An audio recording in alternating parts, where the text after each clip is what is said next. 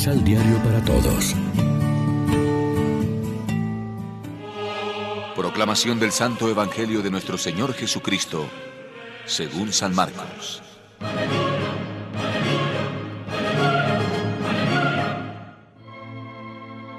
Vuelto a la casa, se juntó otra vez tanta gente que ni siquiera podían comer.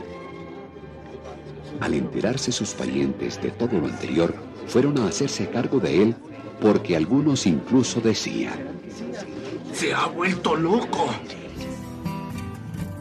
Lección Divina Amigos, ¿qué tal? Hoy es sábado 22 de enero y a esta hora, como siempre, nos alimentamos con el pan de la palabra. Es propio del evangelista Marcos resaltar los aspectos difíciles de la misión de Jesús. El Evangelio de hoy es prueba elocuente de ello. En su brevedad es de gran dureza. De hecho, rara vez se da en las páginas evangélicas el conocimiento de la identidad más profunda de Jesús. Esta pasa desapercibida para las multitudes que buscan entusiasmadas al rabí de Nazaret y ven sus portentosas curaciones. Sus mismos discípulos están lejos de entender quién es. Hoy son sus parientes quienes vienen a hacerse cargo de él y llevárselo porque decían que no estaba en sus cabales. Aunque la expresión no tenga más alcance que el que le damos en el lenguaje ordinario para referirnos a quien se sale de los cánones habituales de conducta, ha perdido la cabeza, está loco, no deja de ser lacerante para Jesús. A este juicio despectivo se sumará el de los letrados venidos de Jerusalén que diagnostican que Jesús está endemoniado.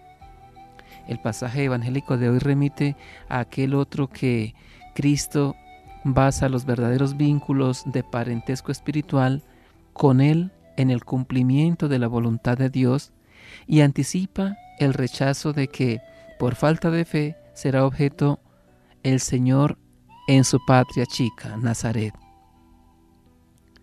Naturalmente que no podía estar en sus cabales, es decir, a tono con los criterios al uso, quien en el discurso del monte proclama la paradoja de las bienaventuranzas, llamando felices a los pobres y perseguidos por el reino de Dios, el que manda poner la otra mejilla al que nos abofetea, el que propone el perdón de las injurias y el amor al enemigo en vez de la venganza, el que entiende la autoridad como servicio y no como poder, el que se da sin medida y cura a todo el mundo sin pedir nada a cambio.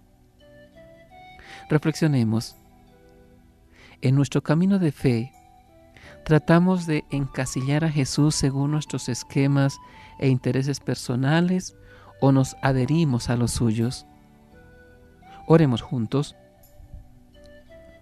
Danos, Señor, fe y amor suficientes para conocer la personalidad fascinante de Cristo, nuestro modelo, para que, sobrepasando los límites de lo razonable, alcancemos siquiera la frontera de lo indispensable. Amén. María, Reina de los Apóstoles, ruega por nosotros.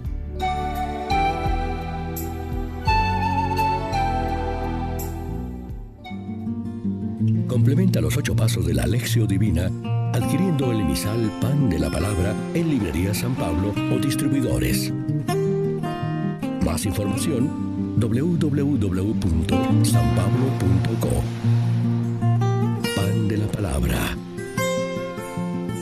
Vive la reflexión.